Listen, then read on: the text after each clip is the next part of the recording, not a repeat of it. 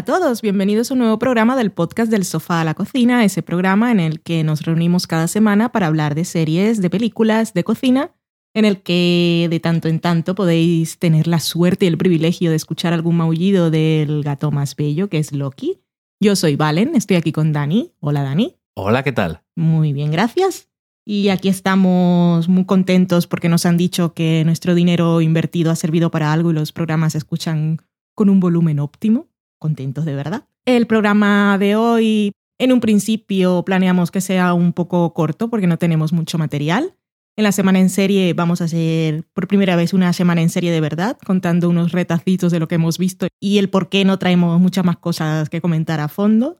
Lo que sí hablaremos es un es del piloto de Fox, que es de Last Man on Earth. En la cata de pelis traemos Begin Again, una receta y la sobremesa, como siempre, con vuestros comentarios.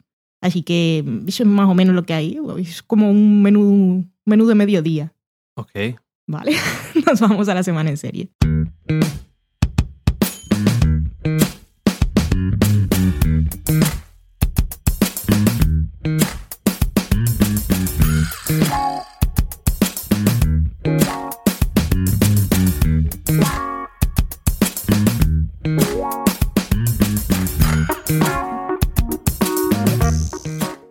Y eso os contaremos en el programa de hoy, que ha sido nuestra semana en serie. Comentaremos, no sé, esto así un poco anárquico, un poco por encima todo. Hemos visto, por ejemplo, el final de temporada de How to Get Away with Murder. Bueno, lo he visto yo. Un trozo he visto yo. ¿Has visto, ¿Tú has visto el final final? Yo me he tragado los dos episodios porque era doble y no me di cuenta y entré en Hulu y puse el último episodio y me pusieron el penúltimo, por supuesto. No los vi tampoco así muy atenta porque no lo merece.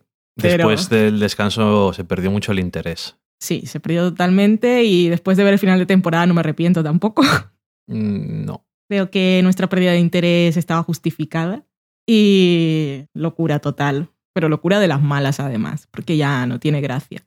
Lo que vi yo, que vi más que tú, estaba ahí otra vez con flashes del futuro y repitiendo las escenas una y otra vez hasta que por fin vimos realmente lo que pasó. Muy pesado. Sí, y era esto, pues lo que nos contaba el super final de temporada era que había pasado en la noche en la que se había muerto, pues la que se había muerto antes de que empezara la serie.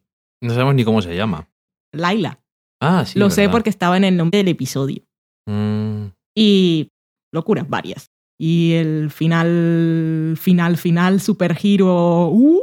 lo que os espera para la próxima temporada, madre mía del amor hermoso. nada.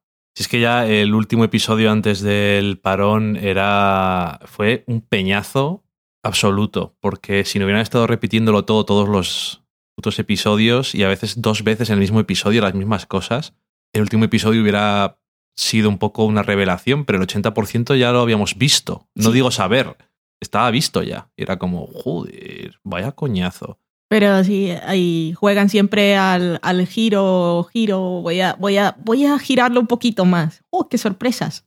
Mm, Porque eso fue, ya sabemos quién se había muerto en aquel media temporada. Y entonces era ver qui- quién, quién lo había matado. Y luego no, que no fue este, fue otro, que fueron todos un poco. Bueno, bla, bla, bla, bla. Y eso, final de temporada con nuevos asesinatos para resolver o no. Y descubrir quién. Y ahí vamos otra vez, con flashes, me imagino. Bueno, Le faltó solamente que no estaba muerto, estaba de parranda, ya para terminar todos los las tonterías posibles. Eso. Bueno, no nos contéis lo que pasa. Cuando hay cosas así dignas de verse en Tumblr, pues ya las vemos, como le pasé a Dani unas cosas de una gran conversación entre Annalise y su madre de un episodio que estaba, creo que estaba en BuzzFeed y nos enteramos enteros, madre mía. Qué innecesario todo. Poquito sí. Bueno, eso hemos visto.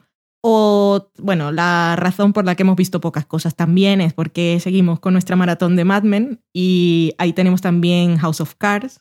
Y el fin de semana le dije a Dani, o vemos House of Cards del tirón, pero si me pones un episodio de Mad Men, pues vamos a acabar Mad Men, porque era la tercera temporada y todas las temporadas de Mad Men son muy buenas, pero es que la tercera temporada es bastante especial. Así que una vez puestos, pues Tercera temporada de Mad Men es que. Sí, es lo que dices tú. Que todas son buenas. Es que iba a decir, la tercera temporada es que es muy buena. Es que también la cuarta es muy buena y la quinta y la sexta. Es, pero la tercera es, no sé. Y no hemos llegado justo al final, pero No, nos quedaban dos, nos quedan dos. dos episodios y... Ains. De House of Cards hemos visto tres, creo, que ahí. Yo soy más fan que Dani y la serie pues es así muy solemne y es todo lo que es, pero yo soy muy fan de Claire y ahí está el super cameo de la vida, que si salía Gloria Steinem en The Good Wife, pues aquí salen en las Pussy Riot. Entonces ya, ya con eso a mí me tienen ganada. Es que de todas formas en House of Cards y cada día más es que si no es ella, los demás no parecen casi ni personajes. No, Y incluso el protagonista es como soy horrible y tal, y luego si lloro te tienes que tener pena. no, no da pena. Te va a dar pena. Es patético, pero bueno, que no sé, el- como tiene buena pinta, los actores me suelen gustar y tal, y eh, me suelen entretener casi siempre, no me paro a analizarla tampoco a veces demasiado, pero el episodio incluso del Pussy Riot es que el- lo malo es que el retrato de el Putin, entre comillas, quizás se parezca claro. más a la realidad, Sí. pero es un poco es un poco demasiado, no sé, de tragar, quiero decir. Pero es que luego ella sale en escenas, hasta las escenas que sale con la mujer esta, la secretaria de Estado, tiene Robin Wright tal capacidad para hacer las cosas que es que, pero es que, joder, Eso de ver a, a la Flotus de Estados Unidos con la secretaria de Estado, me acabo de inventar el cargo, no sé exactamente lo que es, de jugando, jugando al ping pong beer, tirando las, beer pong. eso, beer pong, tirando la... Ay, acabo de ver a Loki con la boquita abierta y me he distraído mucho. Lo siento. Se ha Eh, quedado a medias, estaba lamiendo la entrepierna y se ha quedado como a medias mirándote. ah, en fin, bueno, que fue un, fue un gran momento que tampoco te esperas en House of Cards. Estas dos mujeres ahí emborrachándose y tirando pelotitas los vasos de cerveza como si estuvieran en la fraternidad. Sí, lo bueno es que pueden decir en cualquier momento, tráeme unos vasos y unas pelotas de ping-pong. Y es como, rápido, buscar unas pelotas de ping-pong. ¡No tengo! Por las, por las encuentras. Lo, lo montan enseguida. ¿Qué más hemos visto estos días? Hemos visto el regreso de Agents of S.H.I.E.L.D., ¿Cierto? que me ha parecido... que he leído en un sitio que los regresos de mid-season después de parones tienen que ser para intentar enganchar a la gente nueva. Yo digo, no sé tanto de qué. Es Esa es que con- inve- invención absoluta, porque, bueno, aparte de que no lo he intentado en ningún momento, ¿No? es, continúa totalmente, pero me ha transmitido una sensación como mucho de oscuridad y de cosas como graves y todo mal y, todo el mundo está muy, muy, muy hecho polvo y, y muy enfadado y es, es como que se está cociendo algo malo así como... A mí el episodio, por ver la escena entre Sky y Fitz, ya me lo vale todo porque fue muy bonita. La segunda escena. Sí, la, es- la escena. Ok, no, porque tienen varias. Bueno, pero la, esa que se escribe con mayúscula. No, sí, sí. Yo, vamos, yo personalmente, yo he llegado a un punto en que los personajes me gustan en general. Hay por ahí un par de cosas de mm, que no sabes qué va a pasar. Ahí este hace no sé qué, este hace no sé cuál. Que en algunos casos, si has leído cómics, igual no te sorprende. Pero bueno, dice mucho la palabra inhumano, que es lo que toca. Hay que Mm. empezar a dejarlo caer, porque si no, la película ya no, no, no le sonaría a nadie. Ahora que la han retrasado encima, ¿Para cuándo? pues no me acuerdo porque la iban a estrenar en una fecha, pero como han comprado ahora, van a estar ellos implicados en eh, la nueva película de Spider-Man, pues han retrasado todas las películas. Que había después Captain Marvel y Inhumanos, les han retrasado un tiempo. No sé si la de Thor también, Ragnarok, pero bueno, ¿De qué? eh, Thor Ra- Ragnarok creo que se llama. ¿Qué Ragnarok- es este? El Ragnarok es el apocalipsis eh, escandinavo de los dioses nórdicos. Ah, claro que sí, sí, sí. Me acuerdo Bueno. que me enseñaron ayer. Es que a mí me, gustan las mierdas de los mitos, que también tiene mucho... Las mierdas de los mitos es una cosa que suena. Es lo que decimos nosotros en esta casa. Mierdas es todo, que tiene mucho que ver con los cómics al final, porque los arquetipos llevan miles de años entre nosotros. Así es. De la ficción. Dicho, ¿qué más cosas hemos visto? Pues hemos visto el episodio especial, que digo especial porque es diferente, pero supongo que para ellos también, de Modern Family, que fue rodado íntegramente con el iPhone 6 y un iPad Air. Bueno, seis iPhones y un iPad Air. Y, ¿Y el portátil no?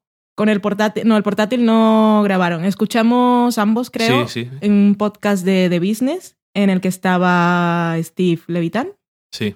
en el que hablaba especialmente de este episodio, cómo se había rodado. Bueno, podemos empezar por ahí, por ejemplo, que él decía que se le ocurrió que podía rodar algo así porque había visto, creo que era un- una película israelí o algo así, de algo que pasaba solo en un ordenador. Yo recuerdo de hace años, cuando vi en Barcelona, que hacen un, como un festival de los mejores, el input, los mejores programas de las televisiones públicas de todo el mundo. Y recuerdo haber visto hace años una serie israelí, vimos un episodio eh, en el que era básicamente gente que hablaba como por Skype. Igual que Web Therapy. Exactamente, O la película española de Vigalondo Open Windows, cierto. que dicen que no es muy buena, pero que el montaje está chulo. Sí, dicen que igual la historia no, pero que sí está bastante conseguida en lo de las pantallas. Y en este caso, pues también, bueno, eh, a él se le ocurrió la idea y luego se montó la historia. Lo que quería contar antes de que se me olvide, pues si empezamos con eso ya se me va a olvidar. Una cosa muy curiosa que no me había enterado es que los creadores de Modern Family son dos, Levitan Ah, sí, y el otro, no me acuerdo ahora. No ¿Cómo me se acuerdo llama? tampoco. Pero están enfadados. Sí, nos enteramos en el podcast este. Dice que llegó un momento en el que se dieron cuenta que no trabajaban bien juntos y lo que hacen ellos es trabajar un episodio uno y el otro el otro. A ver si va a ser este el bueno. Este es el bueno, que es el de Steve Levitan. Y bueno, también decía que ya, ya era una cosa que estaba como muy asentada, que no generaba mal rollo ni nada, que para ellos era mejor a nivel de producción para no estar, por, para no discutir, porque él dice que cuando estaban desarrollando los guiones era ya una cosa de cada uno defender su idea. Y entonces dijeron, pues tú haces el tuyo y yo hago el mío. Y que para los actores es como tener dos papás divorciados. un fin de semana con uno y un fin de semana con el otro. Y en este caso, él, pues se le ocurrió la idea de que podía hacer algo así, se inventó cuál era la excusa y la historia.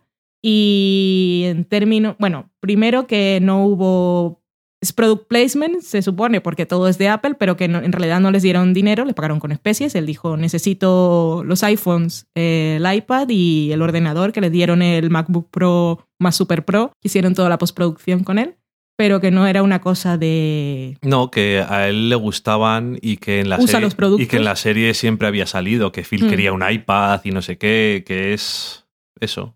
De todas formas, product placement de Apple es que a mí ya me parece casi innecesario eh, señalarlo, porque tantas series salen iPhones y MacBooks Air, House of Cards. y, pero en todas, Mm. en todas las y no lo- ya no lo consideras product placement. Bueno, pero en este caso, como está todo tan centrado. Aunque, pero sí, pero no, porque todos sabemos que fue con iPhone y tal, aunque en la pantalla de Claire se ve básicamente que es un producto Apple, no tienes, no, te lo- no se ve el logo en ningún momento, o sea que no, no ese es el punto. No, que todo el episodio es en la pantalla de, Sí. de- del portátil de Claire.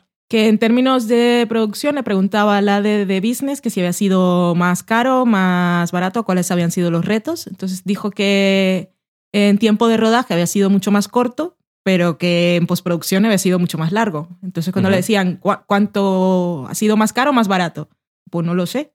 No me lo habían preguntado, no lo he pensado, no me dedico a eso, yo soy el creador, no llevo los números. Decía, decía que al final, hombre, showrunner tienes que preocuparte también del dinero. Sí, pero no quiso entrar en más detalles. Pero Pero, me parece claro, que dijo que al final que no había hecho las cuentas, pero podía ser un poco más barato, pero que casi igual. Porque Claro, la- lo que se ahorraron en desplazamientos, en cambios de localización y cosas, lo rodaron más rápido, pero la postproducción dijo que había sido tres meses y Sí. que solía ser a veces que si tenía mucha prisa lo podían tener listo en una semana.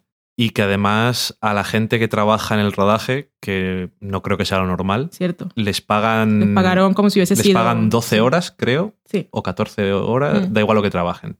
Siempre. Mm. Que en este caso lo había pagado las 12 horas. Creo que el tiempo de rodaje es una semana por episodio. En este caso habían sido dos días, pero a todo el equipo lo habían pagado como si hubiesen sido los cinco. Que en realidad no se habían ahorrado nada ahí. Pero bueno, esto no.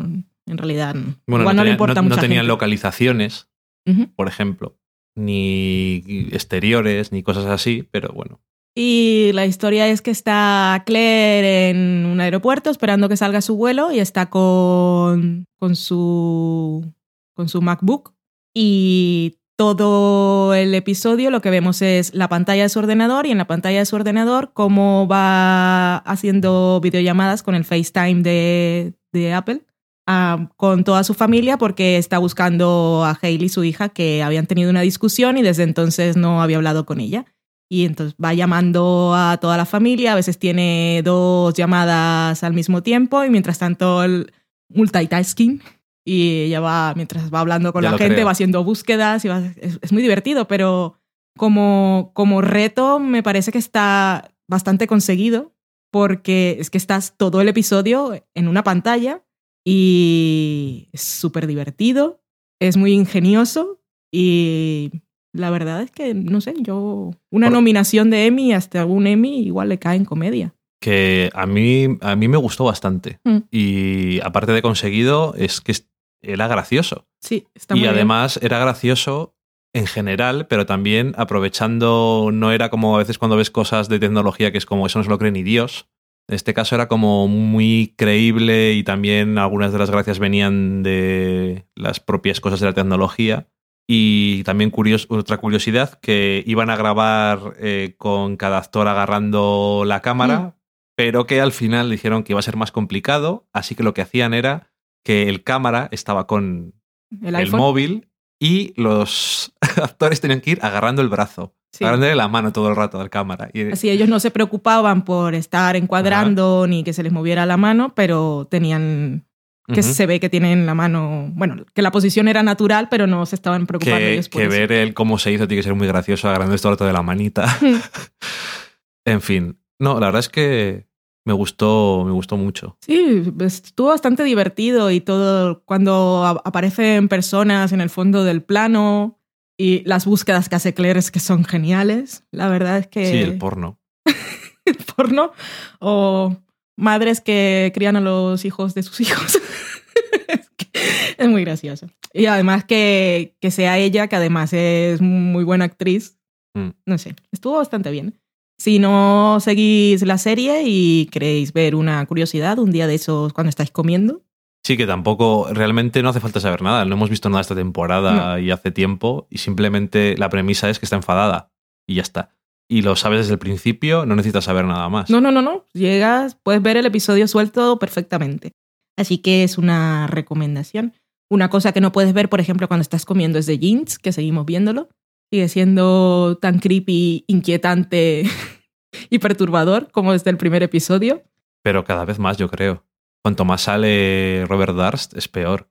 El, el- bueno, el final del cuarto episodio, Eso, A eso mí- va a los a mí- anales de, de la historia, de la humanidad. Cuando vengan los, los extraterrestres tienen que ver eso. a mí me dejó, me dejó completamente picuet. Pero en general, todas las partes de su entrevista son que te quedas con la cara en plan de, pero este hombre, ¿de dónde ha salido? Es que ese final de episodio, y no, no es que sea un super giro, un descubrimiento o una revelación muy grande. Es la cosa más banal del mundo No, que puede es- pasar en una entrevista, pero es, es Es tan grande. el hecho de que lo haga y de que ocurra, no sé, es... Bueno, la verdad es que parece una chorrada, pero te dice también más sobre el personaje que es. O sea, te está aportando algo de él, porque si no veis The Jinx tenéis que verlo. Sí. Y para los que vengan del futuro o del pasado, que igual no han visto The Jeans. Del pasado, ¿quién está viniendo? Yo no sé, yo estoy esperando que alguien venga del pasado. La gente del futuro ya tenemos pruebas de que llegan, pero del pasado nunca se sabe. Hola, vengo del pasado. Entonces estamos hablando del episodio de Jeans y el final y tal, pues para que tengáis una ubicación temporal, es el episodio en el que se queda el micro encendido. El episodio cuarto. Y enlazando eso, que lo dijiste muy bien en Twitter tú, pero es que justamente lo hicimos así, Sí. es muy perturbador verlo justamente antes, Sí, antes. del episodio 13 de la sexta temporada de The Good Wife, que fue el primero después de este paronazo, y fue extrañamente coincidente en ciertas cosas y te dejaba un poco así. Fue, fue horriblemente inquietante. Son de esas cosas que hace The Good Wife que a veces se anticipa las cosas, pero estamos hablando de mm, política de actualidad. En este caso no había poder humano que pudiese hacer coincidir estos dos episodios. No. Pero ha quedado espectacular. Y ya no estamos hablando de que Colin Sweeney es un personaje que puede parecerse a Robert Dars por la historia de su mujer desaparecida, sino a mí lo que me dejó más picuet fue precisamente lo de la estrategia cuando hablaba con Alicia. Es que, oh, madre mía, me dejó muy mal. ya que estamos, ¿qué tal te pareció el retorno de Good Wife? El retorno de Good Wife, el retorno de The Good Wife. Pues bien, no es el mejor episodio de la vida, pero eh, hablando de Alicia, que es lo que a mí más me importa de la serie, fue un episodio bastante definitorio para ella, porque, porque sí. Ya lo expresa un poco en la escena final con su hija, pero el contraste de situaciones y tal fue bastante interesante. Y personajes muy agradables aparecen. Sí, el señor ese súper creepy, desagradable, ricachón. Así es la gente que controla el mundo, la gente que tiene dinero, el horror. Sí. Puedo criticarlos profundamente porque yo nunca seré una persona que tiene dinero y nadie va a pensar que soy tan creepy y desagradable. Puede ser creepy y desagradable siendo pobre. Por supuesto, pero así tener la asunción... La gente creepy y desagradable, eso no tiene nada que ver con el dinero. Ya, ya, lo creo, ya lo creo que no. Yo a veces soy muy creepy con mi gato, eso también es verdad. ¿Y quién no? así que yo creo que mm, se nos queda algo así de la semana en serie. No, de solo por dejarlo ahí. Eh, Girls eh, continúa bien. Muy buen episodio. Me está gustando. A mí me, hay mucha gente que estuvo al principio de la temporada un poco tal que así, esto está muy repetitivo, no sabe dónde va, yo no tuve nunca esa sensación. Lo que sí está claro, yo creo que la gente que ha seguido viéndola es que desde el episodio del apartamento, cuando, bueno, no diré nada más por si hay gente que no lo está viendo, no voy a decir el por qué, eh, desde ese episodio va, va en su vida. Han sido todos buenísimos y este último a mí me ha gustado muchísimo sobre todo la interacción de Hannah con el nuevo personaje. Sigo hablando así un poco... En clave. En clave para la gente que no se ha puesto con la serie.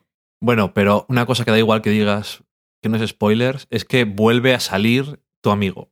Zachary Quinto aparece. Fue, fue bastante shock para mí verlo nuevamente después de haber confesado el cripor que me da. Y además el personaje que interpreta, madre mía, socorro, imagínate que voy un, una vez tengo la suerte de ir a Nueva York y me encuentro a Zachary Quinto mordiendo un cepillo de dientes por la calle. Socorro, que alguien me mate ya. Ha vuelto a trabajar, mujer, vas a tener, problemas. sí, hombre, sí. Y mm, otra cosa que no hemos hablado en general, Togetherness, solamente hablamos del primer episodio. Decir que el primer episodio ya dijimos lo que pensábamos. Eh, la serie me ha. O sea, me gustó el primer episodio pero me ha sorprendido muy gratamente. Mm, las series de HBO normalmente decimos eso de hay cuatro episodios, tal, no sé qué. Esta serie me ha gustado desde el primer episodio, pero mucho más después. el, primer episodio era muy de establecer la premisa y todas estas cosas y los personajes, pero ha crecido muchísimo. Sí, también va cada episodio mejor. Y lo que más me ha sorprendido, que te lo dije no sé qué día, algún día en el sofá, es que no pensé que iba a desarrollar tanto los personajes femeninos, porque al fin y al cabo el más famoso es el señor de gafas, el señor Dupla. Mark Dupla. Ese. Yo nunca sé cuál es cuál. El de las gafas. Y el del flequillo criposo también. Bueno, en fin. Y los personajes de Michelle y de Tina están muy bien. Cada uno tiene sus momentos en diferentes episodios, pero es que, es que me gusta mucho. Y me gustan también porque no son las mujeres perfectas, esas que hablaba el otro ah. día. Y el momento de, de, Tina del último episodio que vimos, que tú, como eres el que los consigue, sabes cuál es la numeración. es el 7, creo. El 7. Me gustó mucho. Momento muy honesto y que tampoco estamos acostumbrados a mujeres que... No, pero Ni a vayan- hombres, diría, porque. sí, que vayan momento- diciendo esas cosas tan... El momento del contenedor ¿Tan es reales? muy. Porque la serie tiene cosas muy surrealistas. Hmm, A veces tiene cosas bastante graciosas. O sea, tiene una parte de comedia, claramente, pero los, la verdad de los personajes, o sea, el punto en el que realmente resultan creíbles, le- la cantidad de credibilidad que le dan a los personajes. Y creo que solamente va a tener ocho episodios, por cierto. O sea, que queda uno. Creo que solamente queda uno. Mm, pese a los surrealismos, es como que han conseguido. Estoy muy sorprendido porque las películas que hemos visto de Hermanos Dupla solamente hemos visto dos. No me han gustado ni tan de lejos como esto. Pero es como viendo Togetherness y que ellos dirigen y escriben casi todos los episodios, me da la sensación de que las películas se le quedan cortas para explorar a los personajes. Sí. Porque veo perfectamente Togetherness hecho una película que fuera bastante superficial y bastante mierder. Sí. Incluso, otra cosa que le pasó también a Lina Dunham en la película que vimos después de Girls, la última película que ella hizo el guion, Ah, cierto. y que de- fue bastante... Que por cierto, comparte con Togetherness que hay dos protagonistas masculinos que se dedican a coger sonidos. Se ve que soy muy indie. Es una cosa muy indie, porque es el trabajo, es un trabajo muy, muy bello y etéreo o algo así, yo qué sé. que no tiene nada que ver, pero también era muy indie, no era claramente eso, bueno, trabajaban en cine, pero la de Upstream Color, también iba un señor por ahí capturando sonidos de la naturaleza. Sí, pero en Upstream Color, es verdad, sí. Pero en Upstream Color, no sé, pero es que bueno, es que Upstream Color es otra cosa distinta. Pero bueno, nada que ver, pero no tiene me nada que ver. No, pero es, es verdad. Lo que pasa que, bueno, en fin, es, es distinto porque es que esa película es muy... Pero bueno, tuvieron en común Togetherness y Girls esta semana, esos momentos de personajes reconociendo cosas dolorosas para ellos y diciéndolas en voz alta, que no sé. Sí. ah, A que mí me llega. No es fácil. Y a Hannah, claro, Girls el, el problema que tiene, si, si tiene uno, es que Hannah es la protagonista. Entonces los otros personajes, sobre todo esta temporada, se nos están quedando como muy en pinceladas. Pero me resulta tan interesante su viaje y el momento en el que está y las cosas que dice. Es que la, la llegada a su vida de ese nuevo personaje la no sé, las cosas que a las que le hace enfrentarse y las cosas que me dice en voz alta a mí me hacen Sí, que la quiera que- mucho. Lo suele ser, o me suele gustar mucho, iba a decir que suele ser lo mejor tampoco, pero suele ser una cosa que me gusta mucho en Girls cuando los personajes se tienen que enfrentar a la vida real. Por, los, por ejemplo, muchas escenas que ha tenido en un episodio, porque como dices tú, Hannah está siendo muy protagonista este año, Hmm. pero Susana, por ejemplo, ha salido a- al mundo y bueno, pues se ha dado cuenta de que, de que no, tal y como es y tal y como hace las cosas, es que no, no encaja en el mundo. Y sí, Sí, que luego pensarías en esas entrevistas que va diciendo lo que dice en no sé, en cualquier otra historia le dirían, pues sí, me interesa mucho. Es una mujer con las ideas muy claras, o eres rebelde, o eres el espíritu que necesito para mi empresa ahora. Y no, puta loca, ¿dónde vas? sí, efectivamente. Pero bueno, que también es parte de la historia de Girls, supongo, en general, que es esa vida, ese momento en la vida en el que te chocas con, valga la redundancia, la vida y dices, hostia, ¿qué ha pasado? Esto no es de lo que yo pensaba que iba a ser el asunto. Pues, mm, sin ser spoiler, pero voy a decirlo con sus palabras, si no estás viendo la serie o si la ves y llega un momento y te suena lo que voy a decir, de todas formas no tiene... Vamos, que no voy a estropear nada diciendo esto, pero es que me sale del alma decirlo. Mimi Rose Howard es lo mejor que le ha pasado a Hannah. Ok, interesante.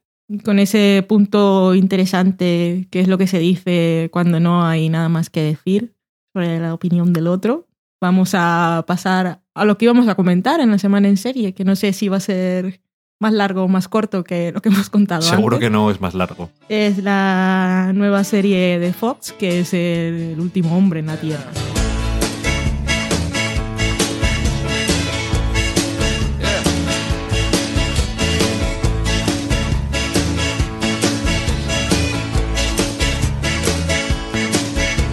I and sophisticated Cause I'm living my life like a good homo sapien But all around me everybody's multiplying And they're walking around like flies, man.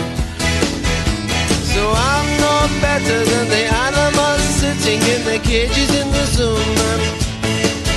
Cause compared to the flowers and the birds and the trees I am an The Last Man on Earth. Hemos visto los dos primeros episodios, se han emitido en Fox el domingo 1 de marzo de 2015 para los que vengan del futuro. Muy bien. Es una serie creada por Will Forte, que mucha gente conocerá de Saturday Night Live, otros conocerán de 30 Rock, De Nebraska. también conocerán de Nebraska. Hablamos el año pasado de esa película, que nos gustó mucho. Eh, aparte de estar producida por él, está producida por Fear Lord y Christopher Miller, que son los que hicieron el guion y dirigieron la película de Lego, eh, 22 Jump Street, me parece. También dirigen el piloto. Y bueno, está protagonizada por Will Forte. Y bueno, aparecen otros personajes en recuerdos, en cosas. En cosas varias. Pero Will Forte es el protagonista absoluto, yo creo. Especialmente en el piloto. En el primer episodio. Es Phil, que es lo que dice el título de la serie, El último hombre en la Tierra. Y uno diría, ¿qué mierdas de serie vas a hacer con eso? Will Forte. Y francamente, el primer, el piloto es lo que suena. Un hombre que está solo. Y a mí me pareció bastante meritorio conseguir hacer un episodio y que te lo emitan en abierto americano, que solo sea una persona haciendo cosas y no las cosas más normales del mundo y hablando solo. Sí. Y me gustó especialmente la ambientación. O sea, creo que está muy bien conseguido. Eh, Es un. Esto es el último hombre de la Tierra después de una plaga, un virus o lo que sea. Se ha muerto todo el mundo, pero no hay nadie en las calles, o sea, se han evaporado. No hay animales, no hay personas, pero solo queda él. Entonces es conveniente, que queda muy bien para el abierto, no tienes que hacer un The Walking Dead, pero también es mucho más cómodo quitártelo de delante, aunque sea un poco irreal, entre comillas, eh, entre comillas, teniendo en cuenta la premisa, pero luego a partir de ahí, el resto de las cosas es como que mm, realmente parecen bastante honestas y bastante parecidas a lo que una persona que se quedara sola en la Tierra haría y cómo evoluciona su forma de pensar y las cosas que hace. No sé. En ese aspecto me gusta y creo que además eh, Forte está bastante bien. Es, es una comedia, pero es una comedia con un trasfondo un poco así triste en el fondo. No sé, no lo que pasa es que después de ver dos episodios pensé que me iba a gustar más. Y después de ver dos episodios no me importaría ver más episodios, pero no estoy todo loco por ver otro. Me dejó más frío de lo que me hubiera gustado. Y el segundo el segundo episodio me gustó, pero me gustó más el primero por el componente artístico o el hecho en sí de su existencia. No sé cómo mejor explicarlo. Mm. Y sobre todo me parece bien que exista, porque le da la posibilidad a cosas nuevas. No tienen que ser siempre las mismas mierdas en los canales en abierto de comedia, que pueden hacerse cosas un poco más experimentales, que en Fox se caga todo el mundo porque siempre cancela las cosas que les gustan, pero también toma muchos riesgos con cosas. Y no sé si esto sobrevivirá. En Los dos primeros episodios tuvieron muy buena audiencia para lo que ellos querían. O sea, si continuara con esos datos, la, la renovarían, pero a saber. Porque también había mucha atención, yo creo, puesto en el concepto. Porque es como, yo estoy acostumbrado a que haya muchas personas y normalmente se ríe alguien de fondo, o si no se ríe nadie de fondo, por lo menos hay muchos personajes y gente hablando con ellos y tal. en este caso no es eso. Y eso, al final me quedé menos entusiasta de lo que me hubiera gustado. Pues sí, como dices, muy bien ah, que las cadenas apuesten por cosas así, pero mi opinión al fin y al cabo sobre esas cosas, como yo no estoy en las mesas que presiden ni toman decisiones, pues tampoco importa demasiado. Así que voy a dar mi, mi opinión de persona sentada en el sofá con el gatito en la manta y... es Literalmente. sí. Ah, todo el primer episodio sí, sí va, está muy conseguido. Y en términos de realización está muy bien. Y tiene, tiene puntazos en lo que es, un- no sé, te crees que esa persona lleva, lleva unos meses solo en el mundo y que, que es eso lo que haría, porque es como, es la anarquía solitaria, que debe ser la peor de todas, porque eres anárquico, pero en realidad no tienes ninguna institución, ningún establishment con, contra el cual manifestarte, pues es un poco así, simplemente estás solo. Eso está bien, pero yo estuve todo el episodio socorro, ¿qué va a pasar aquí? Necesito algo más. En el segundo episodio vemos que pasa algo más, pero eso que pasa, el poco, la poca emoción que tuve, porque en realidad para ser comedia gracia no me hizo, e incluso lo que me daba era bastante asco. sí. Am, lo que pasa en el segundo episodio, pues a mí ya me, me bajó el interés Me- al subsuelo. Me lo imaginaba cuando lo estaba viendo. Cómo se presenta la situación y, y lo que ocurre y la dinámica que hay, a mí la verdad me parece pues, bastante... No, no es, no es ofensiva, no llega a nivel de ofensiva, es estúpido. no sé, no me gustó.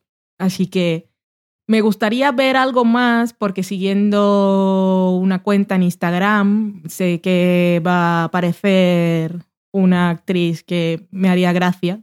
Bueno, Janori Jones. Eso no es spoiler ni en nada, porque no sabemos lo que va a hacer.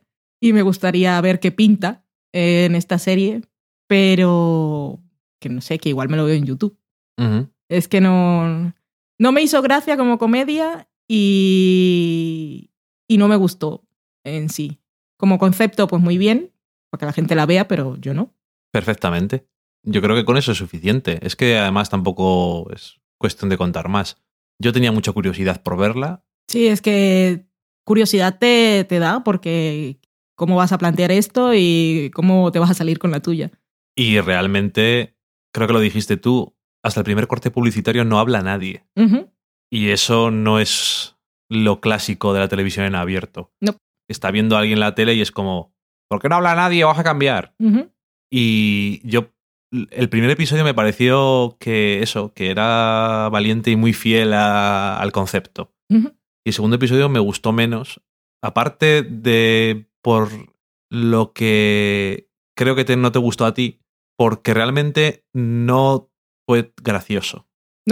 Me hizo más gracia el primer episodio, incluso, que era más triste. No sé. Me dejó un poco así. Y no me importaría que haya dicho antes ver otro episodio, pero aparte ahora que lo estoy pensando, creo que debería de ver el tercer episodio para ver otro paso más de cómo exactamente va a seguir haciéndose la serie. Porque si va a ser más o menos como el segundo, como hemos visto en los primeros episodios, pues lo dejaré para episodios contados. Ya está. Pues sí, como hemos decidido no contar spoilers, aunque seguro cuando escuchéis esto ya sabréis todo lo que hay que saber. Pero bueno, nosotros somos así, buenas personas. O no, es que no todo el mundo se entera de todo. Eso también es verdad. Yo que estoy con el Twitter abierto todo el día porque tengo. Y bueno, en fin, sí, es verdad. La gente no se entera de todo. Porque tienes que estar, no porque tienes Twitter. sí, es cierto, el trabajo. Bueno, en fin, que esa es la nueva serie de Fox. Vosotros contadnos si os ha gustado, porque en realidad las críticas que he leído han sido todas positivas. Pero yo he leído y escuchado críticas no solamente positivas, sino muy Mm, positivas. Habiendo visto tres, sí, creo. Y realmente no le puedo achacar nada de lo que me haya decepcionado a un hype. Es más que me ha dejado frío. Cuando no directamente no me ha terminado de, de gustar. El primer episodio me ha gustado bastante más que el segundo. sí, el primer episodio está muy bien. Pero también está claro que no, que no podían hacer una serie solo así. No, pero a mí se me ocurría alguna otra cosa. A mí no. Yo estaba todo el tiempo pensando. Yo estaba en plan socorro y estaba bastante ansiosa porque no, no sabía por dónde podía tirar. Yo no lo considero algo malo, porque me parece que es una sensación que no siempre tienes. Y está bien que a veces te lo pueda producir algo. Lo que Mm. pasa es que luego al final no termina de culminar el tema. Ya. Bueno, los que ya habéis visto el episodio y nos lleváis escuchando tiempo, igual sabéis, sabéis por dónde van los tiros con el desánimo generalizado. Pues bueno, con eso acabamos la semana en serie y nos vamos a la cata de pelis. Thank you.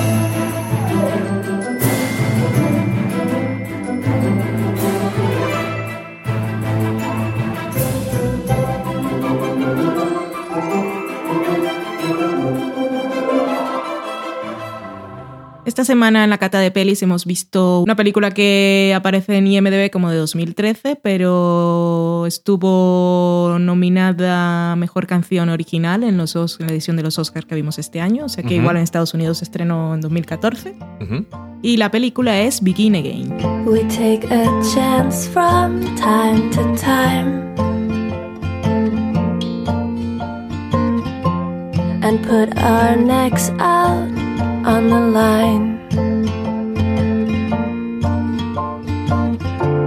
And you have broken every promise that we made. And I have loved you anyway. Begin Again tuvo una de sus canciones nominada como Mejor Canción Original en la edición de los Oscar que vimos este año, 2015, que es para las películas de 2014, aunque en IMDb aparece como es de 2013, esto no le importa a nadie. La película está escrita y dirigida por John Carney. Nosotros vimos Once, que es una película... Tú, Twice. Eh, Tú lo has visto Twice. Sí, cierto, la he visto dos veces. Eh, tiene más créditos por ahí que no voy a leer para no levantar el papel y porque en realidad no me suenan de nada, así que Once creo que es su principal referencia. Es una película creo que de 2006 o 2007. Y si habéis visto aquella, pues está, tiene puntos en común y es gente unida por la música y paseando por una ciudad en la que la ciudad también es protagonista. En este caso tenemos a Kira Knightley y a Mark Ruffalo, son los, la pareja protagonista. También aparecen por ahí el señor de Maroon 5. Adam Levine. ¿El Levine o Levine? Bueno. Levine, Levine. Bueno, Levine y no. Levine, el de Maroon 5. ¿Ves cómo es más fácil? Levine. Adam Levine. Me gusta. No sé. Y aparece por ahí... Se dice el de American Horror Story. ¿Salía en American Horror Story? Sí, al, al principio de la segunda temporada eran unos que iba con su novia. Ese, el que matan. El de, el The- que muere en el primer episodio. el de The Voice. Ok, son más referencias. Eh, aparecen por ahí también James Corden, que a mí me suena mucho verle la cara, pero yo no lo pongo en ningún sitio. Es que le hemos visto en algún lado y no me acuerdo dónde. Y es el que va a sustituir a Craig Ferguson. Ah, pues igual es por eso, que me sonaba su cara. Pero yo te estaba hablando todo el rato como si lo supieras mientras veíamos la película. Veo que no. Hmm, Uno de esos momentos de bloqueo.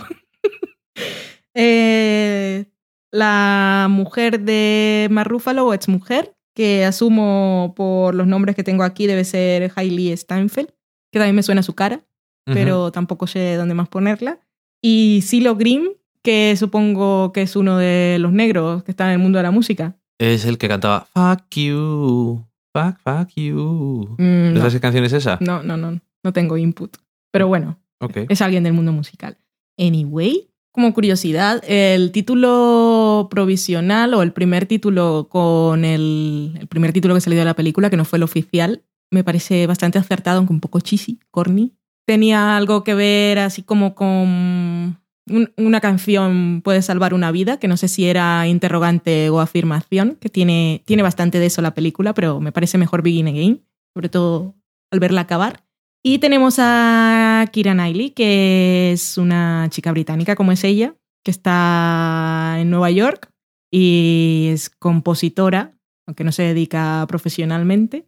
Eh, Mark Ruffalo es un productor musical que está en un punto bajo de su vida.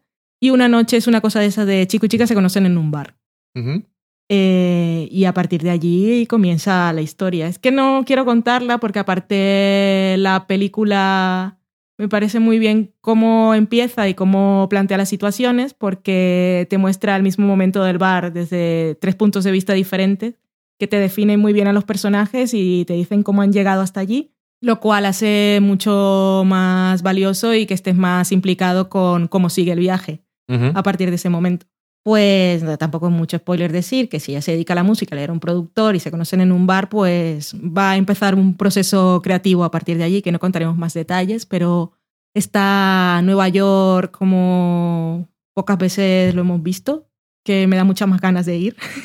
y la película podría entrar en todos los clichés de la comedia romántica, pero no lo hace. Que en muchas ocasiones crees que sabes por dónde va a tirar y al final hace un giro, un giro no. Al final pasa la página de la forma más suave y silenciosa y te lleva al siguiente punto. A mí, no sé, la- es una película de esas de chocolate, mantita y gato, tarde lluviosa, o si no es lo que más os gusta, pues comer fresas o mandarinas.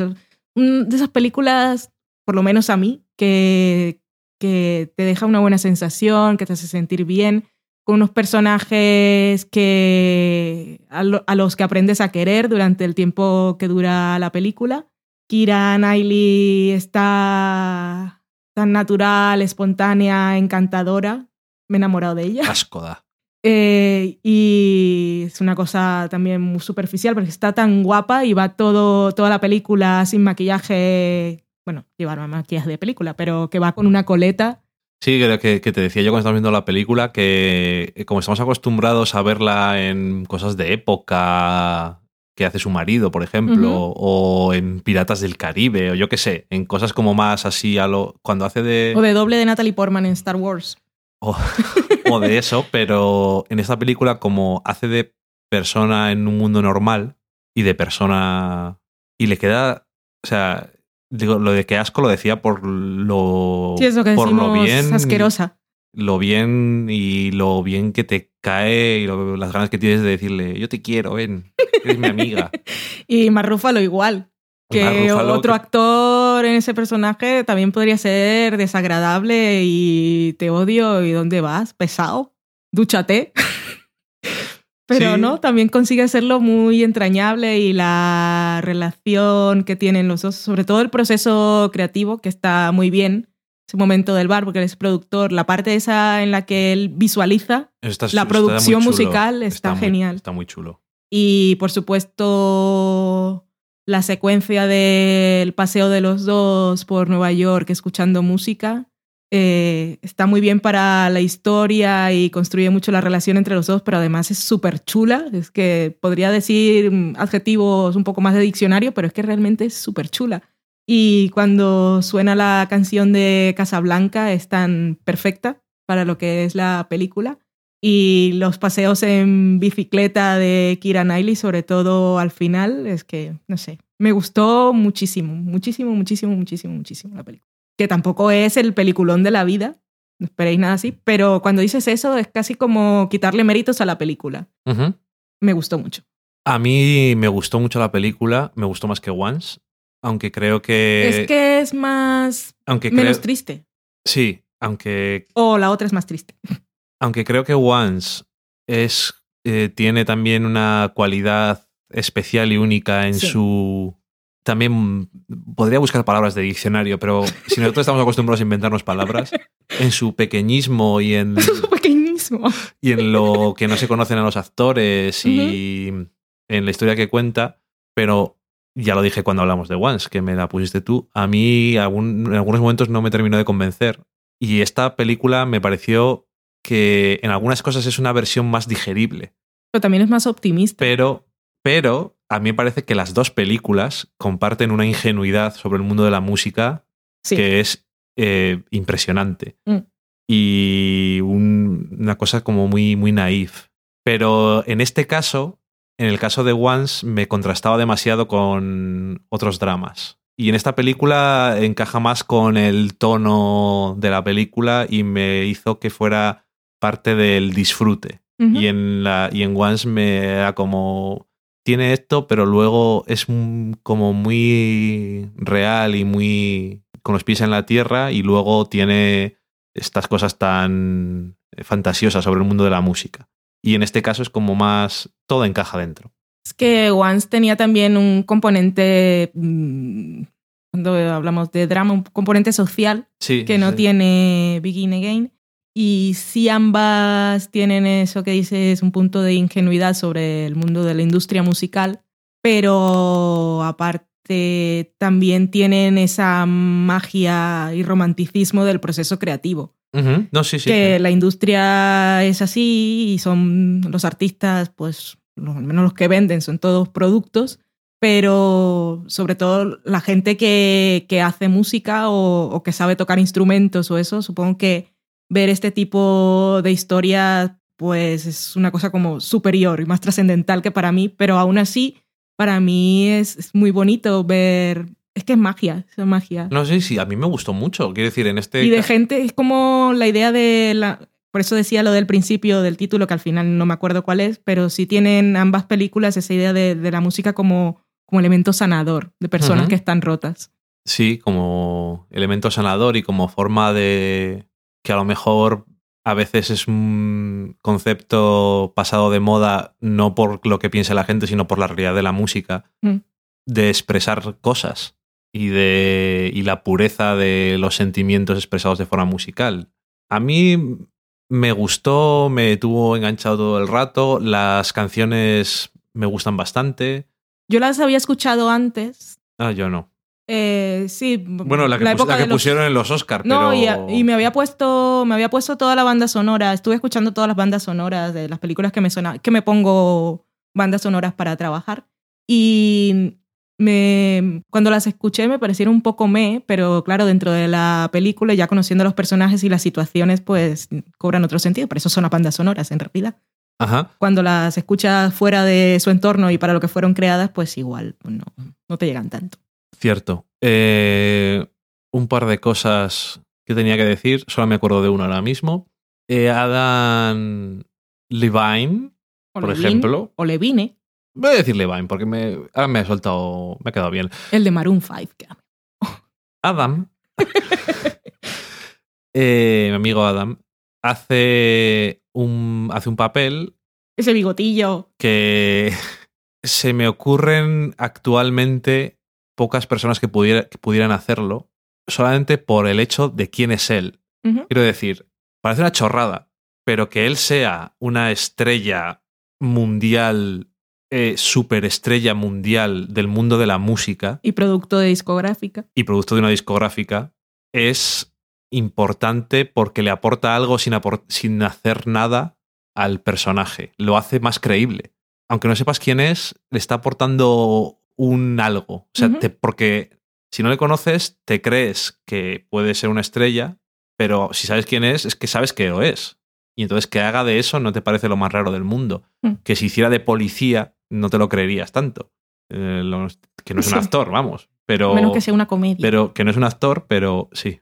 Que no es un actor, pero lo que sale en la película a mí me. A mí me gustó bastante porque encaja muy bien con todos los demás personajes que interactúa y cuando tiene que cantar, como sabe cantar y eso, de su forma, pues ya está. Mm. Encaja muy bien. Kieran Knightley, por cierto, que canta muy bien. Sí, tiene una voz muy suave, tampoco. No, a ver, no es bozarrón, pero, es como. es- va perfecto. pero es lo que. y es su estilo. Es lo que encaja con su estilo, Sí. exactamente, que es una cosa que se comenta Mm. en la película sobre una canción en concreto. Ella es una cantautora intimista y la voz y la voz encaja perfectamente con el personaje que tiene. Mm. Y la verdad es que te, te seduce mucho como... Mm. Pero eso, que es, ella realmente... Mark Ruffalo también, el personaje suyo, eh, Dan, eh, también es bastante protagonista, pero yo diría que ella es la más protagonista y Greta al final es la que te lleva a la película y si no tuviera esta actriz, pues a lo mejor es un personaje muy agradecido en el sentido de que es fácil que te guste, pero tienes que aportarle algo y ella le aporta todo lo que tiene que aportarle de todas las formas posibles. Y la verdad es que eso, que es que te deja muy así porque yo no la he visto, en, ha salido en muchos sitios, pero que las películas en las que yo la he visto a ella no hace de persona normal Yo o en un contexto normal. Le he visto en la película esta que es una adaptación de un libro que sale con Andrew Garfield, que es un super dramón, que ahora no me acuerdo cómo Es se llama. Me suena, pero no sé cómo se llama. ¿no? Era algo de, de, de, de- de no me dejes, no me dejes solo, pero es que no, no, no es Don't Leave Me, no me acuerdo. Bueno, si la habéis visto ya sabréis. Y la vi también una película que me había recomendado a Lana, que se llamaba La Última Noche o Una Noche, que era una película que transcurría en una noche y era una historia así de infidelidades y tal, que Ok. también era en la actualidad y tal. Pero aquella película tampoco era demasiado memorable, en cambio en esta sí deja más huella. Ah, me estaba confundiendo con una película de Spike Lee que se llama. No. Que sale Edward Norton. No, no, no. No tiene nada que ver. No, ya, ya. Pero ¿no era algo así. No. La, la química entre Mark y Kira, además, es. Están ahí. No sé. Esa sensación de personas que en realidad tienen una conexión. Ujú. Y una cosa que pensé, y es una cosa que también siempre tengo ahí dándole vueltas en la cabeza. Cuando yo vi Lost in Translation, solo la vi una vez. Y la vi y no, no me gustó. No me gustó porque. Debemos de ser las dos únicas personas. Pero para mí era, tenía un componente muy personal porque yo estaba en un momento de mi vida en que me había ido a una ciudad nueva y no entendía que la situación en la que estaba el personaje que interpreta Scarlett Johansson estuviese tan deprimida y no buscase otras cosas para sentirse mejor. Pero bueno, supongo que era una cosa muy personal. Por eso me gustaría verla con nuevos ojos, porque en la teoría y en el papel no es una película que no debería No. no gustarme. Ujú. Anyway, porque estoy hablando de los in translation? Porque Once y Begin Again me parece que tienen muchos puntos en común. Bueno, muchos puntos en común no. Tienen el punto en común de esas dos personas que están solas y rotas y se encuentran en una ciudad. Y además, mm, viendo un poco más allá, Once incluso tiene una frase de esas que si en los in translation no la escuchas, En esta otra no la en- entiendes. En Once no la entiendes, tienes que buscar la traducción. Que no sé si es una referencia del, del señor Carney o no, pero que sin tener muy fresca la película y como por el espíritu y la relación entre los personajes, me, me la recuerdo. Igual teníamos que verla. Ya que a ninguno de los dos nos gustó, Mm. igual deberíamos de volver a verla. Sí, que yo, yo creo que, Porque yo creo que me yo, gustaría. En el momento que estoy ahora y tal y como ha ido evolucionando mis gustos por las cosas, sobre el papel sería una película que debería gustarme mucho incluso. Pero yo cuando fui al cine a verla, era otro momento de mi vida completamente distinto, no me, eh, me dejó de esto que le ponía estrellitas a las cosas y le ponía 2,5 sobre 5. Ahí en plan de esto no es una mierda, pero a mí me ha dejado totalmente mes. Y no sé por qué a todo el mundo le gusta tanto. Pero esas cosas pasan. Ya me pasó con las películas de Linklater y Ok. Cuando vi solamente... Pero es vi- que tuviste antes del atardecer. viví so- primero. Vi solamente esa y dije, esta película no me gusta.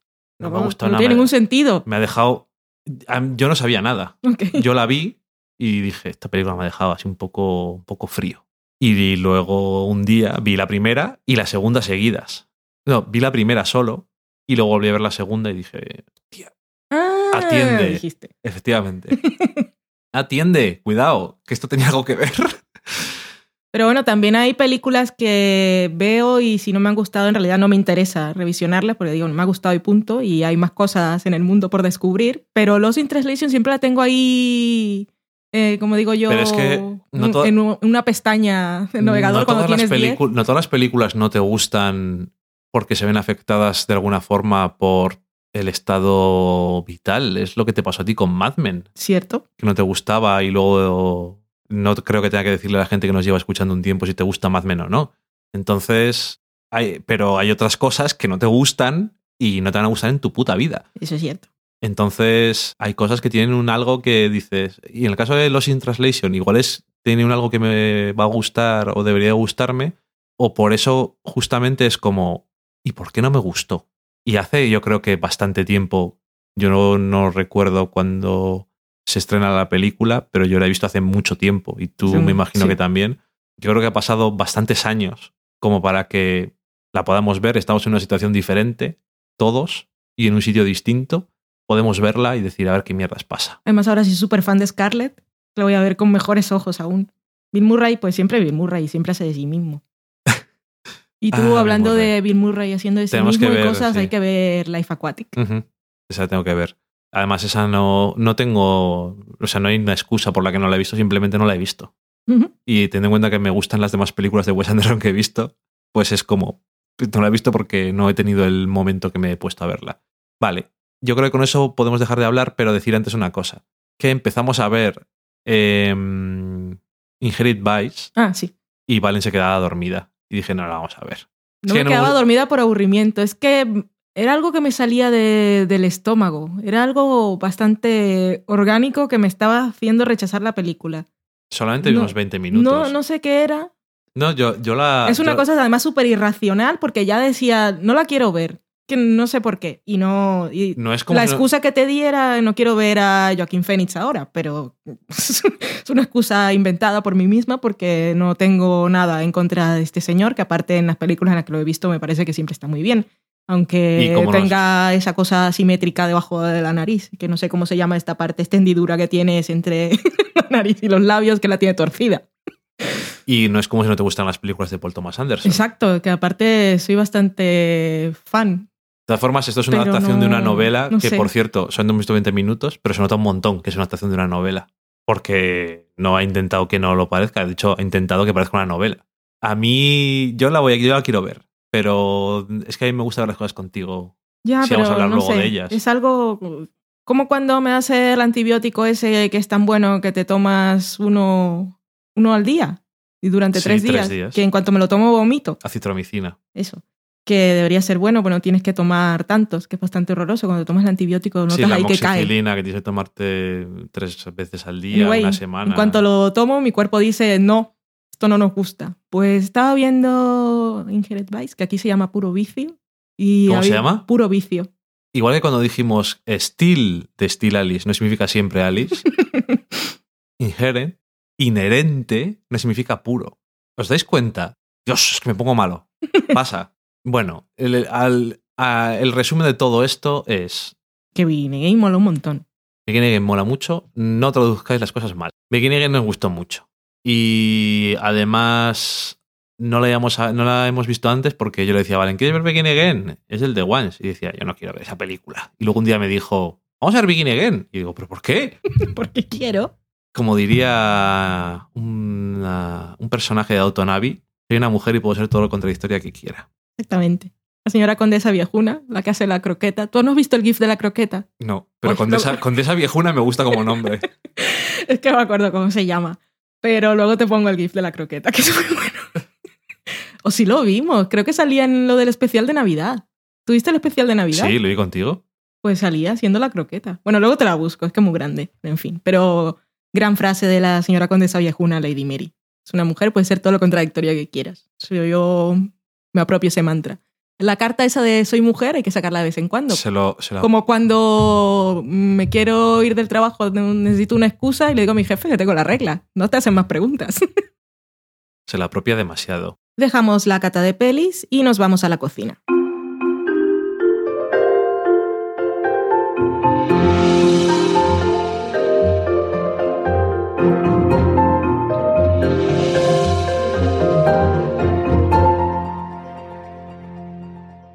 La receta que os traemos esta semana nos la ha pedido Rulosoft de un email que luego comentaremos en la sobremesa que encontramos, no sabemos bien cómo, pero es de mayo de 2014, que eso es hace más de un año. Para los que vengan del pasado. Para los que vengan del pasado, igual, igual nada, no se lo pueden encontrar, pues estamos leyendo en el futuro. No, él viene del pasado. ¡Ah! Ya tenemos a alguien que viene del pasado. Mira, te pensaba que no. ¡Ay, ¿eh? qué emoción! Bueno, Rulosoft, entre muchas otras cosas, nos pedía una receta que tuviese café, porque a él le gusta mucho el café. Y nos hemos puesto a buscar, y para no dar una receta de postre, que sería más normal, que si quiere tenemos por ahí en alguno de los podcasts algo que era la mejor tarta de chocolate del mundo, que lleva una taza de café. Luego también tiene el tiramisú, que es otra cosa que lleva café. En este caso buscamos una receta salada. Ok. Y tenemos un guiso de carne con salsa de café. Por ahora suena muy, muy raro. Tenemos que probarlo además. Esto es una receta para ocho personas y luego vosotros hacéis vuestros cálculos porque como no sé cuántas personas viven en vuestra casa, no puedo dar una receta más pequeña. Nosotros somos dos, ya haremos nuestros cálculos propios. Hacemos para ocho, si no, y lo que nos sobre. También, bueno, necesitamos dos kilos de carne de ternera para guisar, sal y pimienta, una cucharada de aceite, dos cebollas picadas, dos tazas de caldo de carne, dos tazas de café, una cucharada de vinagre balsámico, dos hojas de laurel, dos ramitas de tomillo fresco, o si no, si tenéis seco, pues lo que hay, y una cucharada de harina mezclada con una cucharada de agua. Las instrucciones son muy fáciles. Eh, salpimentamos eh, la carne y la ponemos en una sartén con la cucharada de aceite hasta que se dore un poco por todos los lados. Lo retiramos en esa misma sartén para aprovechar los jugos soltados. Ponemos la cebolla. Después de unos 3-5 minutos añadimos el caldo de carne y hacemos el deglaze, que no sé cómo se llama en español. Ponemos el caldo de carne y raspamos ahí con amor con la cuchara de palo para retirar todos los jugos que están pegados en este caso. Añadimos a esta sartén de vuelta la carne y las tazas de café, el vinagre balsámico, las hojas de laurel, el tomillo y dejamos que hierva. Si esta sartén puede ir al horno, lo metemos directamente o si no, pues lo cambiamos a otro recipiente. El horno, que debe estar precalentado, son estas cosas que estoy leyendo en la receta y podrían decírmelo al principio que antes de hacer la carne ponga a precalentar el horno, anyway. Bueno, precalentamos el horno a 160 grados y lo dejamos allí durante unas 2, 3, 4 horas. Vais probando. Depende del tipo de carne, lo gordos que sean los trozos y las cosas de los hornos, que cada horno va como quiere. Al nuestro, por ejemplo, se le sale el calor. Se le sale el, el vapor, sobre todo. Que si estás, lo tenemos debajo de la vitrocerámica y en verano, y aún estamos en Burgos, que el verano no es muy doloroso, pero si estás cocinando al mismo tiempo, notas el calorcito. Sí, tiene unas ranuras para que salga el vapor, pero sale un calorazo ahí que, vamos, te quedas estupendo. Cuando haya pasado el tiempo y hayáis comprobado, podéis ir abriendo sin problema. Podéis poneros programas del sofá podcast y unas alarmas mientras tanto y luego vais probando. Como no es un pastel, no pasa nada con que abráis el horno. Eh, cuando ya esté, lo sacamos, retiramos la carne eh, y lo que hacemos es hacer una salsa con los jugos líquidos y la cebolla y toda esta cosa. Podéis retirar las hojas de laurel, eso sí estaría bien y las ramitas de tomillo, los palos si los habéis puesto, y lo mezcláis con una turmix en una licuadora o lo que tengáis. Añadís en este punto la cucharada de harina que tenéis mezclada con la cucharada de agua para que espese un poquito durante un par de minutos y comprobáis el punto de sal que esté a vuestro gusto y volvéis a incorporar la carne y lo servís acompañado de lo que más os guste. Podéis hacer un arroz de fideos, patatas también. Y lo que sobre, si habéis hecho para ocho personas, pues otro día podéis hacer una salsa para una pasta. Es una cosa que Daniel suele hacer bastante. Sí, siempre sobra un poquito de, de salsa y guardarlo en un tupper no está nunca mal. Y esta ha sido la receta del programa de hoy y ahora nos vamos a la sobremesa. We're sorry, the number you have dialed is not in service at this time.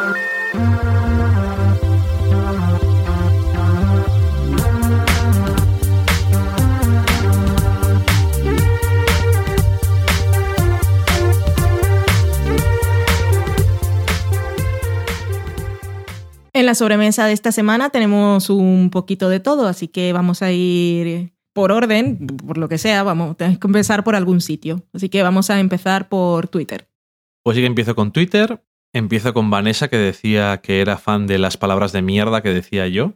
Con eso se refería a blanderas, cagurrio, Son bastante mierdosas además. Nuevo diccionario castellano por. Dani. Diccionario de la mierda humeante. Tenía sus dudas con Steel Alice y se inclinaba en principio a no verla. y ahora estaba 100% convencida de no verla. Sí, porque eh, es un drama con todas, todas las palabras de la letra. Y en su podcast, por cierto. Con todas las palabras de la letra. Socorro, dejadme vivir. Ya, ya yo estoy tirada a la Bartola, porque ya en la sobremesa no me toca actuar mucho, aunque ya veis que estoy aquí hablando. Lo que iba a decir es que en su podcast, que es Ecos a 10.000 kilómetros, eh, Pilar le decía que si podía verla una tarde que quisiera deprimirse. Y Vanessa muy sabiamente dijo, yo no planeo tardes de depresión, llámame loca. que por cierto, ya que estoy, he mencionado su podcast, hicieron un homenaje muy bonito a Parks and Recreation, recordando mejores momentos, personajes y frases, y acabaron con la canción del, del pony, que me parece muy bonita, pero como es un pony me da un poco de cripor, pero que les quedó muy bien. Ok. ¿Es un pony o un caballo enano? Lil Sebastian. No lo sé ahora mismo. Bueno, cripor. Continúa, perdón. Cristina, que es Ocean Crawls, decía que finalmente vio Selma y le había gustado mucho, que era muy injusto que se quedara fuera de la mejor dirección en los Oscar, y que ya que nos tenía por aquí, también gracias por la recomendación de The Jinx, que era muy buena y adictiva. June, que es June Duendecilla, va por el- iba por el séptimo de la primera temporada de The Good Wife y decía que le cuesta poner esta serie y no otra, que de momento solo lo ve como un procedimental apañado. Y yo decía, "Si es que no me extrañaba tampoco porque a mí me pasa un poco lo mismo. Hasta el episodio 11 o 12 no recuerdo muy bien. Sobre todo hasta la recta final de la- la primera temporada no termino de no terminé de engancharme del todo pese a lo bueno que es el piloto. Para mí es de los mejores pilotos que he visto en la televisión abierta americana y en general. ¿Qué cojones? También le decían que aguantara Bichejo, que es Beach 75. Intenta aguantar. Despega en la paciencia, amiga. segunda. Decía que tenía la intención de verla entera y darle una oportunidad, que esperará a la segunda temporada. Y Maitechu, que es Mari Margolis, también apoyaba la moción. Alana Farra, que es Alana Farra, anteriormente conocida como Antaradachi, decía, si no ha visto su grandeza ya no creo que la vea. Eso está desde el piloto. Es muy radical. Y yo cuando le dije lo de que el piloto estaba muy bien, pero que a mí hasta el 11 o el 12 pues no me terminó de entusiasmar y luego todavía más y cada vez más, decía ella, bueno, está bien. Dejemos que llegue al 17 de la primera temporada por lo menos. Yo ni siquiera había dicho tanto, pero veo que encontró el amor en su corazón. Daniel Roca, podéis beber, decía que nada, que ahora nos tocaba Crazy y efectivamente no se parece demasiado a Café de Flore, o sí. Ah, También nos decía que en el sexto episodio de la sexta temporada de Mad Men, la conversación entre Don y Wendy era genial. Adrián CG decía, hola, no lo has dicho tan mal, te decía a ti. Densom, suena igual. Debra es Draver, escrito así con la AE esa que nunca me acuerdo cómo se llama. Así que han sido dos de tres cudos para ti. Sin mérito, porque el- los dos primeros se leían un poco como se escribe. Bueno, aún así es acertado. Decía que la miniserie danesa de 2011, que eran seis episodios, la descubrió en 2014 y que hay una policía, un profesor y asesinos en serie. Parece que en Escandinavia les gusta mucho el tema, que al final le dejó muy mal. A ver si con eso enmiendo lo de Sylar haciendo equitación y te mandó un gatito. Y lo de mala persona lo he estado pensando también. ¿Quién se ríe de las cosas que pasan en Justified? Todos nosotros, porque son graciosas. Sí. El sonido del podcast decía que muy bien y que siempre da gusto escucharnos. Carmen Moreno, que es Carmenia Moreno, decía que gracias a nosotros y a OTV que se había puesto con Fortitude y está súper enganchada. Maitechu, que es Mari Margolis, decía que se alegraba de que nos gustaba Café de Flores, solo nos faltaba Crazy para completar la retrospectiva. Cristina, que es Ocean Cross, volvía otra vez, decía que tendrá que aparecer Valen en los Oscars de 2016 para pedir disculpas a Idina por cambiarle el nombre, Adele Denzel. No era Denzel, era Dasim. Es que lo busqué. Pero bueno, en fin, ojalá pudiese aparecer en los Oscars. Marta, que es condesa de día, decía, los de Vuelo 180 Podcast han hecho un especial de tres horas hablando de Buffy, una hora más e igual en el récord de Del Sofá Podcast. Todavía les falta a todo el mundo mucho para hacer lo del especial 100. Ujú. Eso sí que... en ¿Y el de Friends de cinco horas? Ese no estaba mal tampoco. ¿no? Apocryphus decía, te decía a ti que el volumen del audio del último podcast ha estado perfecto, que muchas gracias. Gracias a ti por decirlo. Saludamos a Ignacio, que es Podtaxi, que nos estaba escuchando en su supermoderno taxi. Daniel Roca seguía. Chupito. La, la gente estará ya ebria como un acigüembre, decía que, oh my god, el 611 De Mad de Men. Mad Men Oh my god, Sally. tenía algunos problemas y una duendecilla para poder escuchar todos los programas del podcast y era porque teníamos ahí el feed que solamente cogía los últimos 50. Ujú. Ya lo hemos arreglado y se pueden escuchar hasta los lamentables primeros episodios, en los que, como dices tú, parecíamos muy jóvenes o algo así. Sí, parecíamos inocentes. Fíjate, como, es como si hubiéramos empezado el podcast cuando teníamos 16 años. O 12. ah, ojalá. Ojalá que. No, es que son de esas cosas que las digo sin pensar y luego digo, ah, no. También decía, sí, Sally, que le pase eso en ese momento. Ay, y entonces lo de beber lo digo porque Vanessa dijo, propongo un drinking game que le gustaría a Valen cada vez que en la sobremesa digáis Daniel Roca, chupito. Y por eso iba a decir el señor Roca o algo así para fastidiar, pero no. Quería decirlo por si a alguien le apetece hacerlo. y decía él mismo, tú lo que eres es una borracha.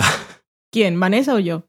Yo soy borracha. Respondía así al mundo en general. que pasa es que la gracia de eso estaría hacer la sobremesa antes del programa. Yo en realidad ya he estado bebiendo y si luego tengo que hacer chupitos, no me escucháis. Y Juno de decía, nos agradecía lo de cambiar el feed y decía que muchísimas gracias de parte de un oyente del futuro, que ya se ha convertido en una de esas. Y Maitechu, que es Mari Margolis, decía, y ahora necesito que los chicos del sofá a la cocina acaben su maratón y comiencen, comenten House of Cards. Lo haremos, sí. Yo creo que para la semana que viene ya la habremos visto. No podemos prometer nada, Yo pero quiero. espero que sí. Con eso termino Twitter y me paso a las demás cosas. Muy bien. Empiezo con el correo que nos mandó Rulosoft, que es Raúl Garza, que él nos había mandado un tweet que decía que muy bien la receta que habíamos dado de Aníbal, que solamente le faltaba la pierna de persona. Y decía, escuché su último podcast y al mencionar mi Twitter entendí que no fue mi mejor carta de presentación. Bueno, esto es el, la Rulosoft al que hacíamos mención en la sección de la cocina, que como bien dijiste tú, para emocionarme, es un oyente que viene del pasado y tan del pasado que para él mismo será encontrarse con su yo del pasado porque ni se acordará de lo que dice en ese email. Ajá. Mayo de 2014. Se presentaba, decía que vivía en Monterrey, en México, que escuchaba nuestro podcast desde hace algunos meses y que se le hacía súper original la combinación entre recetas de cocina, series y películas. Y es que si lo piensas te das cuenta que es como la combinación perfecta, que es analista de operaciones bancarias en un área administrativa y trata de escuchar el podcast en su oficina o al ir conduciendo. Muy bien. ¿Nos grita en el coche? Esperamos que sí. Dice que tiene un gato que se llama Muffin, que lo encontró en la calle cuando todavía era un bebé gato y que siempre le habían gustado los gatos y prácticamente todos los que he tenido los he adoptado de la calle. Los gatos que son abandonados son los más cariñosos. Cómo se siente ese agradecimiento por ser rescatados. El nuestro era un abandonado, pero el cariño no sé yo si se siente o no. Y dice que como sé que tienen un gato, pues siente mucha empatía por ambos. Mm, Deberías de sen- seguramente sentirás empatía por nuestras heridas. ¿Pero qué dices? Loki es bello. Lo dices tú que antes de empezar a grabar te ha hecho una raja en toda la espalda. Ha sido un accidente. Sí. ¿Ha sido un accidente? No, como todo. Es que lo que tiene la costumbre de subírsenos a los hombros, Ujú. como si fuéramos estanterías, estanterías andantes. A ver, muévete por aquí. Ahí, ahí. Dice que le encantaba el podcast y que gracias por leer y responder a su tweet, que no solamente el mío, sino por tener la atención con los que escuchan, que no nos conocía en persona, pero por lo que se percibe, se ve que somos muy amenos y me gusta mucho que siempre estén alegres y de buen humor, quizá porque están tomando vino mientras están grabando. pero en fin, me gusta mucho la personalidad de ambos. Gracias. Mm, somos bastante alegres en general, yo creo. Y Es borracho porque también. Estamos contentos como estamos, pero también es cierto que bebemos. ¿A que sí, Loki? Es verdad, totalmente cierto. Decía que un favor al final, que era que le gustaba mucho el café y que le dijéramos una receta, que es la que has dicho tú antes. Nos felicitaba por el podcast. Muchas gracias a ti por escribir, que nos gusta mucho que nos mandéis correos que son más largos que tweets y te explicas mucho mejor con las cosas. Que ya lo hemos dicho alguna vez, pero si nos enviáis algo y veis que en los dos programas siguientes no decimos nada, pues preguntad, eh, que os he mandado algo, por si se nos escapa. Ahora, ahora estoy más atenta y voy revisando, pero igual se me olvida. Sí, pero ya sabes que hay cosas de esas de como las carpetas de spam y es todo cosas muy raras. Y a veces en Facebook y en Evox a veces no te avisan bien de las cosas, de todos los sitios. Bueno. Luego tenemos algunos comentarios en el blog que tenemos a Daniel Roca, ¡Chupito! que en un comentario así al azar, como habíamos preguntado algo de qué mierdas te pasa a ti con Mad Men, con lo grande que es, y él nos dejó un, comentario que dijo, mi relación se, ti- se titulaba Mad Men y yo. Decía que explicar su relación con Mad Men no cabía en un tuit. Y había visto la primera temporada, parte de la segunda, porque se compró la segunda temporada en DVD, pero no había avanzado en la segunda. Bueno, unas cosas muy raras y por eso se, que por eso se saltaba el podcast y tal. Y luego él comentaba ahora en febrero de 2015 y decía, hostia, que estoy ahí yo, comentando hace un año y algo.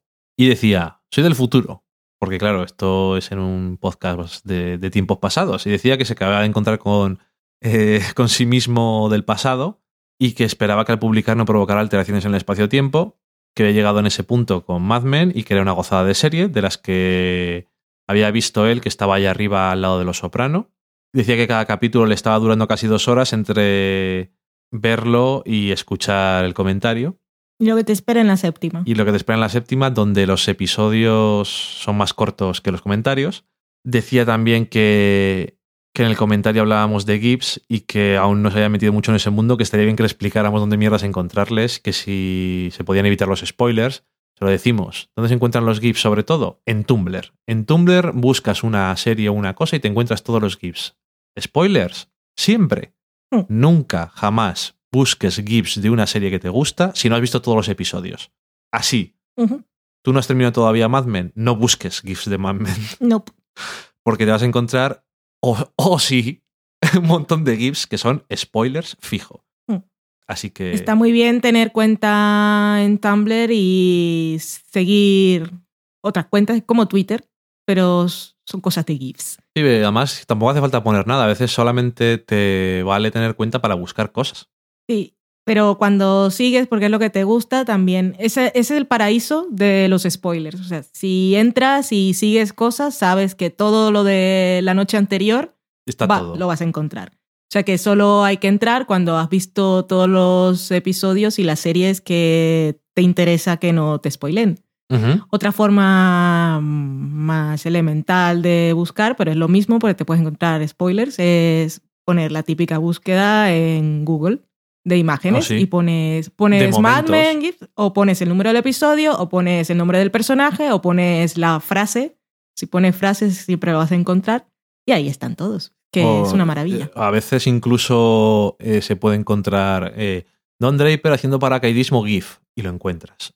Esto me lo he inventado. Sí, eso Pero era por no decir spoilers de nada. Ni siquiera comentándolo así.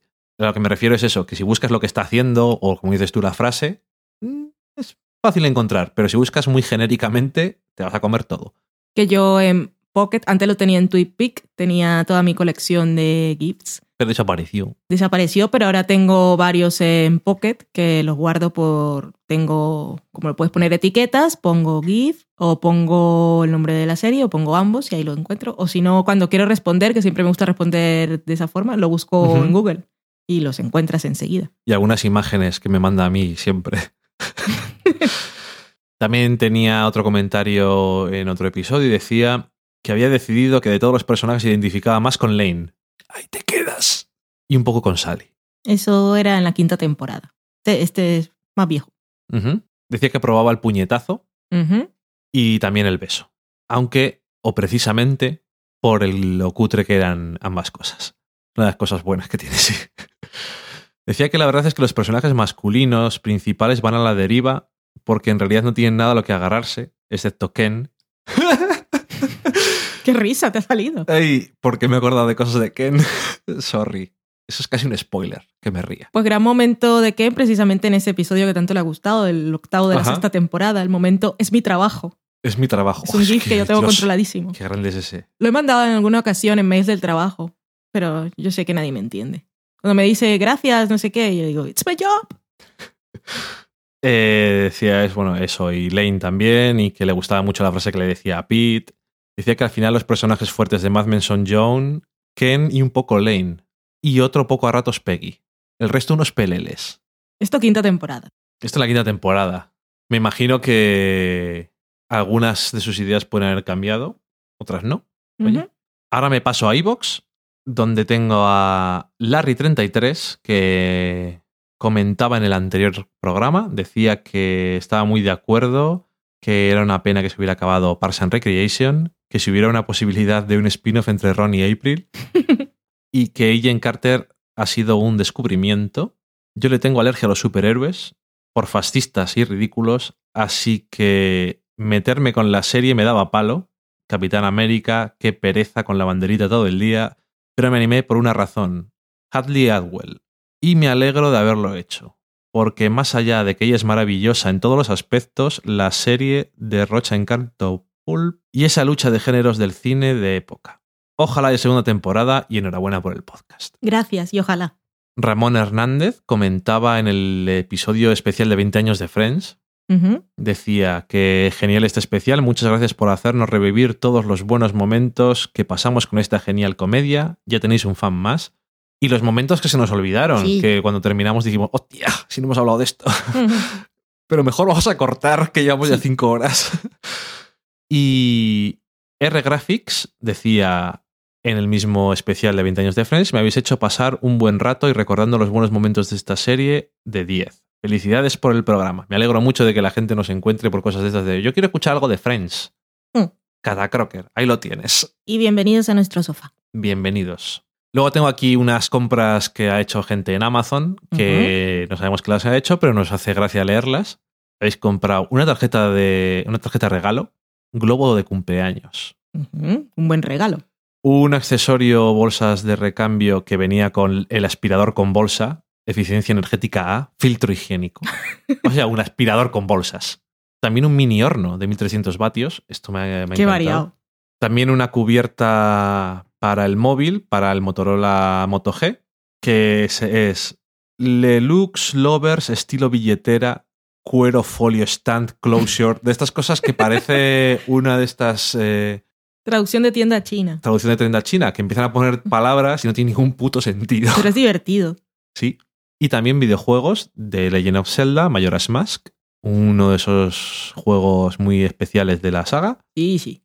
Y luego también muchísimas gracias tenemos que darle, no solamente a vosotros por haber comprado en Amazon a través de nuestro enlace, podéis hacerlo en desofalacocina.com barra Amazon, sino también le damos las gracias a nuestro nuevo patrocinador. En el podcast podéis entrar, hay un gatito ahí diciendo, ay, dame algo.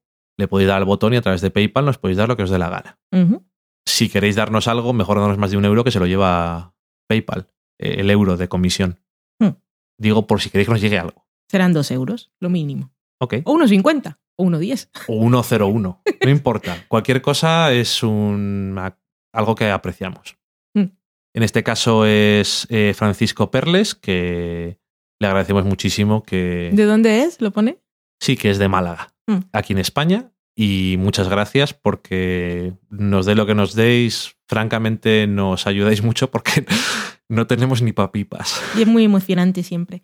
Eh, le contestamos por email para, por si tenía usuario de Twitter, poderlo apuntar en la lista que tenemos en el blog de patrocinadores, pero no nos ha respondido. Así que si escucha el programa y nos lo dice, O si no, bueno, queríamos hacer primero el agradecimiento en el podcast, pero si no tiene cuenta de email ni nada, pues ya pondremos su nombre en Twitter y en Facebook. Y con eso he terminado. ¿Se ha acabado ya el programa? Podemos ir a cenar. Sí, por favor, que tenemos hambre. Ya casi es mañana, del día que sea. Pues, como siempre, muchísimas gracias por escucharnos y aquí nos veremos la próxima semana, que si no pasa nada estaremos puntuales como siempre, así que pasadlo muy bien, como siempre. Adiós. Adiós.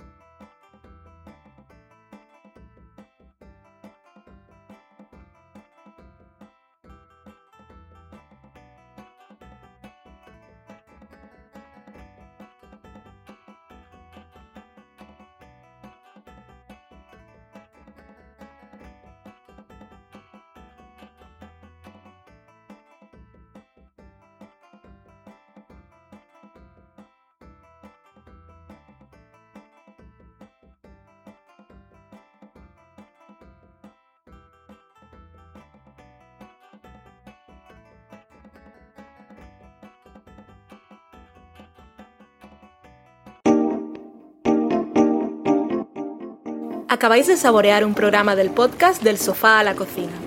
Para prepararlo hemos usado los siguientes ingredientes. Un Dani, una Valen y una licencia Creative Commons, reconocimiento no comercial compartir igual. Cuando tenemos los ingredientes, los picamos muy finos, los dejamos pochando en una sartén y cuando estén caramelizados, los mezclamos con la licencia Creative Commons, que, cuidado, no admite uso comercial de la obra original ni derivadas, que se tienen que distribuir con la misma licencia que la original, siempre citando a los creadores. Después de 10 minutos, condimentamos la mezcla con iTunes, iBooks, Twitter y un poco de Facebook. Si no encontráis las adecuadas en el mercado, buscad el nombre del blog. A continuación, introducimos en el horno y, después de 30 minutos, lo servimos aderezado con música distribuida con licencia Creative Commons a través de Jamendo. Al final del post correspondiente vienen especificadas concretamente. Si tenéis alguna duda con respecto a la receta o a cualquier otra cosa, podéis preguntarnos a través del correo electrónico del sofá a la cocina Buen apetito.